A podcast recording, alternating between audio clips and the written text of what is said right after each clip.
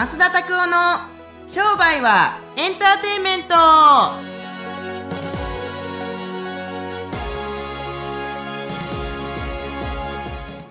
Welcome to 商売はエンターテイメント。7月が終わりますね。そうですね、はい。もう本当にだいぶ梅雨の時期なんかすごい大雨があったりとかたまにゲリラ豪雨だったりとかで。ほんまにな雨ってはい。しとしとしとっとしてリラックスするかもしれんけどちょっと疲れません？あそうですね。どよっとするのはありますかね。あれは湿気なんですかね？汗が出るから疲れるんですかね？いやでもどうなんですかね。やっぱ気圧の問題なんじゃないですかね。へ気圧がやっぱり低いと。あ頭痛が起きたりとかやっぱ関節痛がするって人やっぱ多いです。膝が痛いとかって言うもんな。ですね。そうかあるのかもしれない。ちょっと鈍らせるっていうのはあるのかもしれないです気圧が低いと関節が痛むという原理ってどういう原理で膝が痛むんでしょうね？頭痛がするとかね。感覚重機の問題なんじゃないですかね。なんか変な難しい話ですけども。うーん。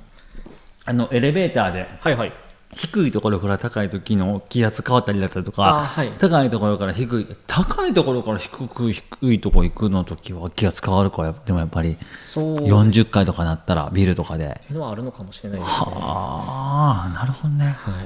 そう。ちょっと車でドンってこう気圧が変わった時にこう球がねヒュッてこうなる感じも。あチンサムや、はい。要する要するにチンサムチンサム現象や。パッてパッてなるやつ。あるあるあるある俺いつもジム行く時に、その道あんねん。自転車で。ぐわー下り坂ではっな時あるんです。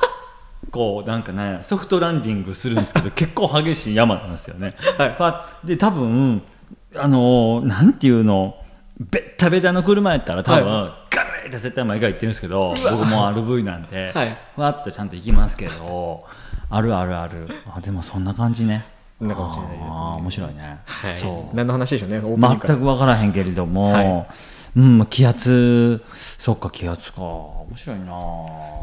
そうやって思ったら世界にはまだまだ知らないことが死ぬほどありますね。あそうですね。あー不思議なこともいっぱいあるし何にも解明できてへんけどね俺。よくよくわからないですけどいや世の中の全ての事象のことについてあなたは何パーセントくらいご存知ですかって言ったら僕俺1%もないと思う。いやでも確かにそれは確かにそうかもしれないですね。そう。めしべおしべ、はい。娘にこの前めしべおしべの話されたんですよ、はい。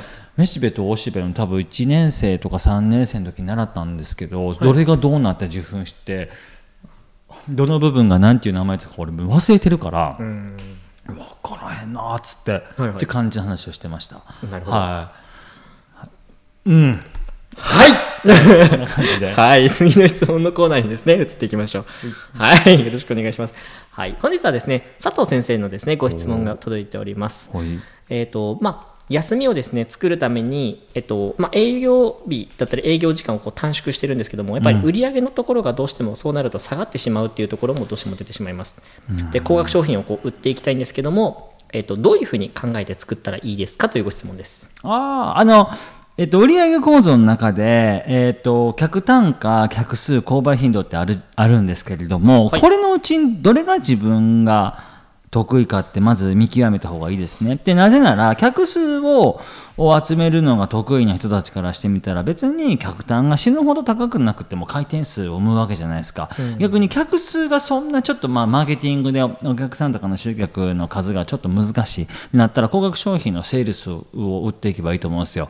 もうでそれでどっちもちょっと苦手だっつったらお客さんたちのリピート購買頻度っていうのを高くしていたりするとすごくいいと思いますけれどもまずご自身たちが出したい数字を一番最初に書くとそれが分からへん。ちょっと僕の数字でいきますけども100億だとします。でかすぎますね、はい。えっ、と えーと毎月じゃあ300万にします、はい。じゃあ300万を1回の単価でいくらいくらの商品売るのか例えば1万だとしましょう、はい。で1万の商品を300回転したら基本的にはあー300万いきますよね。でお客さんの単価が1万円。購買頻度が1ヶ月何回か、はい。でそのうちのお客さんの数、来店者数っていうのは何点あるのかってことだったりすると広告費をいくら使っていってお客さんはどんだけ集めていき1ヶ月にどれだけのお購買、はい。要するにあの再販でじゃあ再販のないビジネスはどうするんだって言ったらそれはもう客数しかないですよね絶対どう考えたってもしくはなんかえーと全然違うラインナップの商品を提案をしていくしかないと思うんですよ。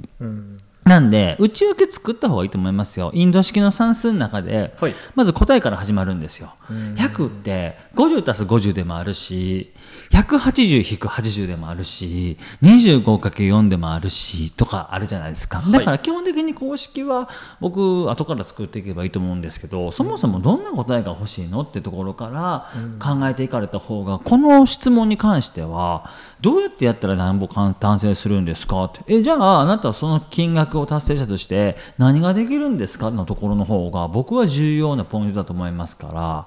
そう僕なんかは客数を集めるのが治療科の時はすごく好きやったから、はい。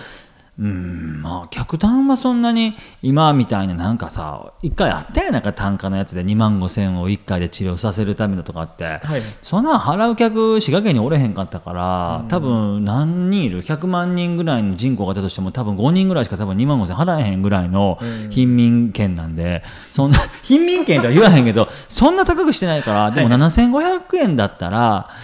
まあ3回ぐらいは来れますかねとかって、だってそれって結局2万2500円とかでしょ？2万2500円4回きあ次6回来たら5万なんですよ。そうですね。ああすいません。あの4万5千なんですよ、はい。なんでそれぐらいだったら治るのにかけられるかなだったら、まあじゃあ5回か6回ぐらいで完結させましょうかっつって。で4万5千で。ね、結局のところ1人大体どうですか？2ヶ月とか長い人で3ヶ月から4ヶ月ぐらいかかってましたけれども、まあ、いずれにしていっても、はいそれぐらいの金額だったら出せる。でこれを僕は県内だけじゃなくて県外とかもしくはもう近畿圏外、要するに僕僕自身が滋賀県でやってましたけれどもこのなんやろう変な話岡山から来てる人もいたしー驚くべきに柏から来てる人もいたからだからすごいよねそうやって思ったら。すごいですねだから人間じってこのなんかまあ人口で測ったらもちろんあかんねんけれどもにあの日本の人口だけでも1億2000から1億3000ぐらいいるんでしょ、ぐらいいるじゃないですかそのうちのたかだか毎月50人集めたらどうかっつったら、なんて簡単なゲームなんだろうと思ったんですよ。そう釣れるやつとのところにとりあえずチラシを織り込んでいけばいいねとかってだから僕も途中から京都とか大阪とか死ぬほど巻いてましたよ。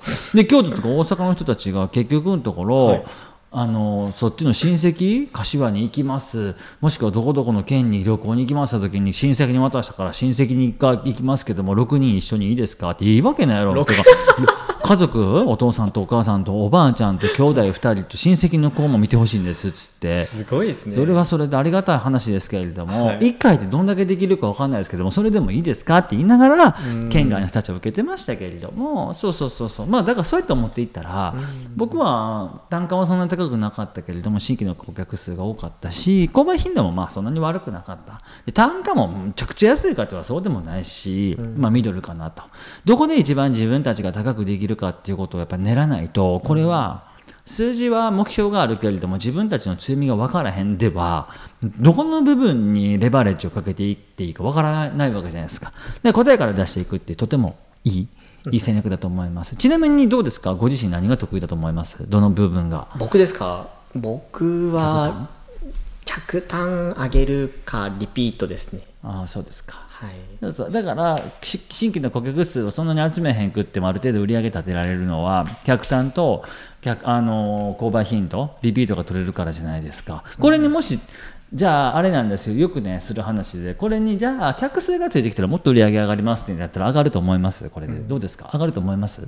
いや意外とこれ下がると思います。リピートが甘くなるんですよ次は。うんざるになるってことですか？他の部分が。そう。だって新規変な話100人来てみ今自分のところに、むっちゃ抜けるで管理しにくい。そうですね。自分たちのギリギリ管理できるラインってどこなのかっていうのともう全然あかん。もう売り上げ立たへんぐらいのだからっつって顧客数ゼロでもいいんですよっておかしいやんそれもそれで。やっぱ何人かは欲しいわけですよ。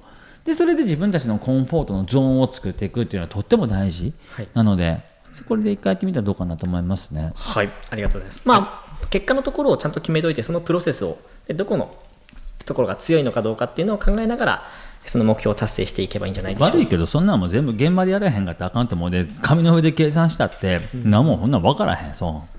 はい、うん。ありがとうございます。はい。あちなみにあの最近他のなんか生態業のところにちょっと見に行った時なんですけど、はい。生態じゃなくてなんか美容生態の違うなんかこう新しいメニューを作ったりとかしてするっていうところも結構増えてるみたいなほんんですけど、まあれくだらないコンセプトですよね。普通に治療だけやっとけばいいのにね単価アップのために美容整形とか美あ美容あの鍼灸とか美容まるってやるんですけれどもハゲのおっさんとかがさ何 何どの美容すんねんって話よ、まあ、病院行けって感じなんですよ。頭の。AGA みたいな感じですか？はあハゲや。美容何を言うてんって話やから。そう死んでしまえばいいと思うよ、うん、極極端すぎません。いや やんなことないけど美容整体なんかたかだかなんでやってて単価アップでしょ多分ね。そう。だから別に女のお客さんもそんなに多くないし、それ単価上がるからっつって美容整形やってる人たちいるいますけれどもそれもこれも結局のところターゲティングがうまくいってへんかったら美容もクソもないんじゃない？って感じです。はい。はい。ありがとうございます。はい。それではですね今日のまっすんのおすすめコーナーに移っていきたいと思います。今日はですね久しぶりまっすんのおすすめの本をですねお願いしたいと思います。この間はあの YouTube の方でまっすんのおすすめの漫画がですねラインナップで紹介されてたのでぜひですね本の方もお願いしたいなと思います。すいません。今日はちょっと風変わりな本をおはい。おご紹介してもいいでしょうか、はい。あの全ての人たちに捧げる本ですけど、はい。まあ、特に親かな親ですか？人の親とかだったりとか子どもたちと接する人だったりとか会社でマネジメントをどうしてもししなくちゃいけない人たちについてのこの本ですけど「親業」っていう本があるんですよ。親業？親業。職業の職あ職業の業に親、親業っていうお本があるんですけど、はい。まあ、外国の方が書いた本ですけどこれ本当マネジメントに役に立つ本で素晴らしい本だったんでコミュニケーションはとりあえず言ったらコミュニケーション通じるのかどうかっていうこと、はい。で大人だったら、まあ、大人でも難しいですけど子供、まあこもう結婚されて子供さんできはったらよくわかると思いますけど、はい。でもあの通じひんのよ子供って言っても。早く親から結構言われませんでした「亮太早く靴履きなさい」あのーあ宮崎やがちゃうのか「あんた靴履きねえ」あそれちゃうな、うん。どこですかそれは？あのー宮崎やが 宮崎やからな。派手なしか出あない。い やどこの地方のこと言う？でもまあ、あの、なんかしなさいって言われても、えっと、早く勉強しなさいって、はい、わかりました、やりますって。ならへんや。ならへんかって。これをどうやったらコミュニケーションできて、どうやったらお互いの、そのなんか、コミュニケーションを円滑にできるかっていう本なんで、そう、あの、親業を読んでほしいですね。ああなるほどですね、はいそれはじゃあそういうコミュニケーションというかこううまくこう伝えるための能力がアップするための本って感じですか？そうですね。あの自分の伝えたいことを伝えるべき人たちに伝わる態度でちゃんと示せば伝わるよって話、伝わってないのまあどっかがずれてますけどどこがずれてるかご存知でそうやって大きい声出してますかって感じ、そう。早く来なさいとか早くしなさいとかこれは前も言ったでしょって言って相手が本当に聞いてるのかどうかっていうこの重要性はとっても大切ですね。私たちは人間ですから感情に感情的になるんですけれどもできるだけロジカルの中の感情にならへんかったりしへんかったらお客さんたちでもそうじゃないですか、結局のところ何回か来た方がいいですねって言ったとしても来る人たちもいるし、後輩たちもいるわけじゃないですか。でもお前来なくてもいいよってやつって来る人たちもいるじゃないですか、はい。これどうなってんねんみたいな感じ。いや構造的に考えなあかんわけどうなってんねんって。それはロジックでもそうやけれども感情的にどうなってんのか。じゃあ逆にすごい感情は分からへんけどロジックがどうなってるのかってどっちもこう数字の面と感情の面を、あ見たりするとものすごくよくわかると思いますけどぜひ、はい。あのあのナイアガラもこれ読んでほしいなと思います。親業という本めちゃくちゃ面白い。マネージメントの絶対という僕は今一番おすすめの本だと思いますんで、はい、ありがとうございま。す。はい、ぜひですね、親業ですね、この本を読んでいただければと思います。はい、それではですね、今週も聞いていただきましてありがとうございました。えー毎週ですね、火曜日に新しいものがですね、更新されておりますので、ぜひですね、毎週火曜日にですね、こちらの音声の方を聞いていただければと思います。またですね、今、YouTube だったり、Instagram の方でもですね、マーケティングのことについて、塾で教えているようなですね、内容のことをお話ししてますので、ぜひそちらのチェックをですね、していただければと思います。それでは、今週もこれで終わっていきましょう。また来週お会いしましょう。さよなら